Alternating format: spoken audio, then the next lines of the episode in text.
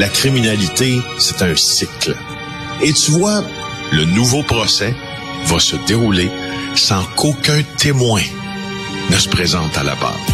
L'histoire des criminels racontée par l'unique journaliste d'enquête, Félix Seguin. Alors, Félix, tu es toujours dans le Maine. Écoute, euh, il y a beaucoup de gens qui disent, d'après moi, il s'est tué le tueur, il s'est enlevé la vie.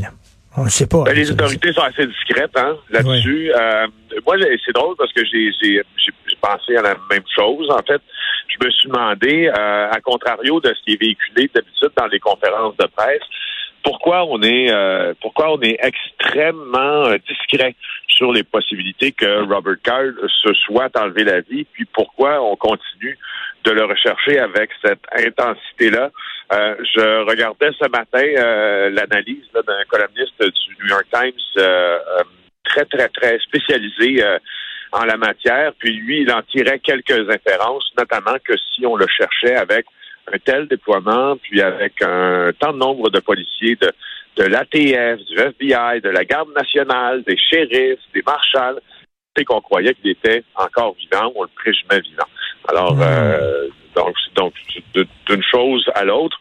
Maintenant, ce qui, ce qui devient intéressant dans cette euh, chasse à l'homme-là, qui est, Richard, c'est la plus, c'est la plus grande chasse à l'homme de l'histoire de la Nouvelle-Angleterre. C'est hmm. certain, certain. C'est le plus grand aussi drame euh, à victimes multiples euh, perpétrés par un individu de l'histoire du Maine aussi. Alors, euh, les policiers hier se sont butés, en tout cas de, l'extérieur, il semble qu'ils se soient butés à une piste infructueuse. juste avant que le soleil se couche, peu avant 18 heures hier, ils étaient sur le chemin Meadow. chemin Meadow, c'est à Baudouin. Baudouin, c'est la localité où Robert Card demeurait, avec des membres de sa famille d'ailleurs. Et on entend clairement sur les images, dans un premier temps, le FBI dire FBI, FBI, sortez de la maison, sortez de la maison. Plus tard dans la soirée, on va entendre ces mêmes policiers, mais dire Robert, sors de la maison. Ah on a un mandat d'arrestation, tu es en état d'arrestation, sors de la maison, on sait que tu es là. Alors, moi, je me suis rendu là hier en fin de soirée.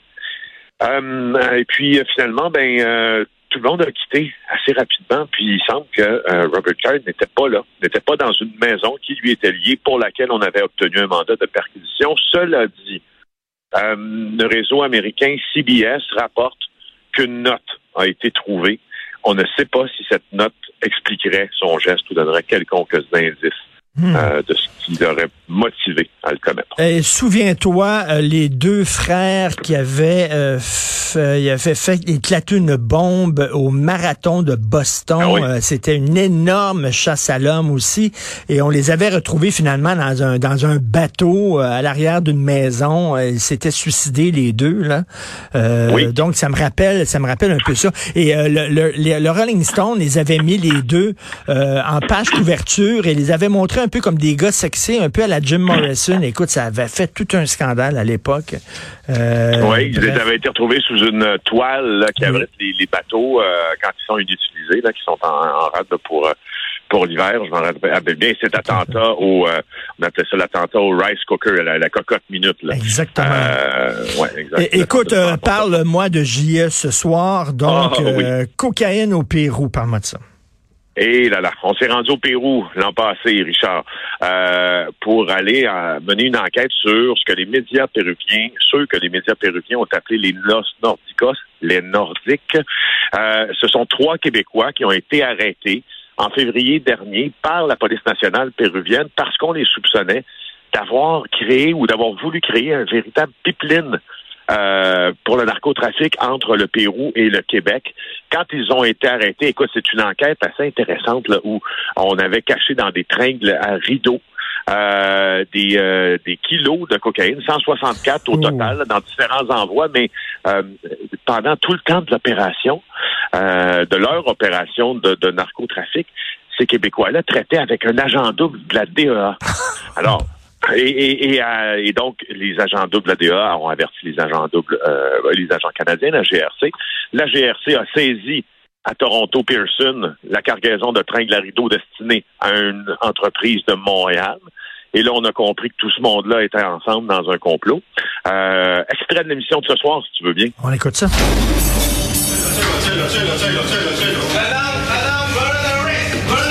Comment vous apprenez qu'il se fait arrêter dans cette affaire-là? Ben, dans le fond, le 1er février, euh, je reçois dans la nuit un, un message par Facebook, genre, euh, je me suis fait arrêter, faites-en pas, tout va bien aller, je suis pas coupable. Puis il dit, inquiète pas, genre, c'est sûr que je sors de là, puis là, ça a coupé, pap, plus rien. Là, ça m'a vraiment inquiété. La police péruvienne croit que le jeune Beau Soleil est l'un des maillons essentiels d'une chaîne d'exportation de cocaïne vers le Canada. Lors de son arrestation, 164 kilos avaient déjà été saisis.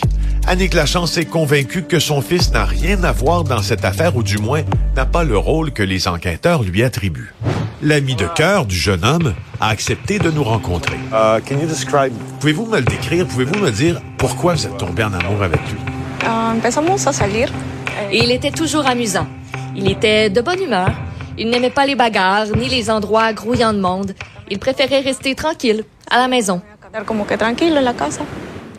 Écoute, c'est pas le profil d'un narcotrafiquant, ça, là, quand t'entends ça. Ah, c'est ça qui devient. Ça, dans, les, dans ces histoires euh, de, de narcotrafic et de résidents canadiens qui se font prendre à l'étranger, souvent, tu as plusieurs couches de tu as plusieurs niveaux de, de compréhension, mais tu as plusieurs couches d'intrigue, si tu veux, dans tout ça. Dans ce cas-là, Beau Soleil Morin, ce qui devient intéressant, c'est que ce jeune homme-là qui est euh, qui se décrit, lui, comme un nomade numérique. C'est une, c'est une un courant chez euh, les milléniaux, notamment, là, qui euh, favorise là, le télétravail et le voyage. Donc, on travaille derrière l'ordinateur, on en profite pour voyager, puis on fait partie de cette communauté-là qui. Bon. Alors, lui a posé ses pénates en, en déposé ses pénates en 20, décembre 2022, là-bas au Pérou. Il est allé rejoindre des amis. Et puis, euh, il s'est fait arrêter dans cette affaire-là. Sauf que nous, on a consulté toute la preuve qui lie Beau Soleil Morin, en tout cas celle qui a été déposée jusqu'à maintenant, qui lie Beau Soleil Morin à cette affaire-là. Et ce qu'on se rend compte, c'est que il s'est fait arrêter avec un niveau d'implication, il semble, euh, égal aux autres, mais tout ce qui le lie au complot d'importation de drogue, c'est une photo où il est avec les deux autres Québécois et il marche dans la rue, ainsi que les confessions de leur informateur qui dit Oh, oh ce jeune homme-là fait partie du réseau et tout ça. L'avocat de Beausoleil Morin pense que pour les mêmes révélations, ça passerait pas le test d'un tribunal canadien. Ah, qui n'aurait même pas été accusé ici.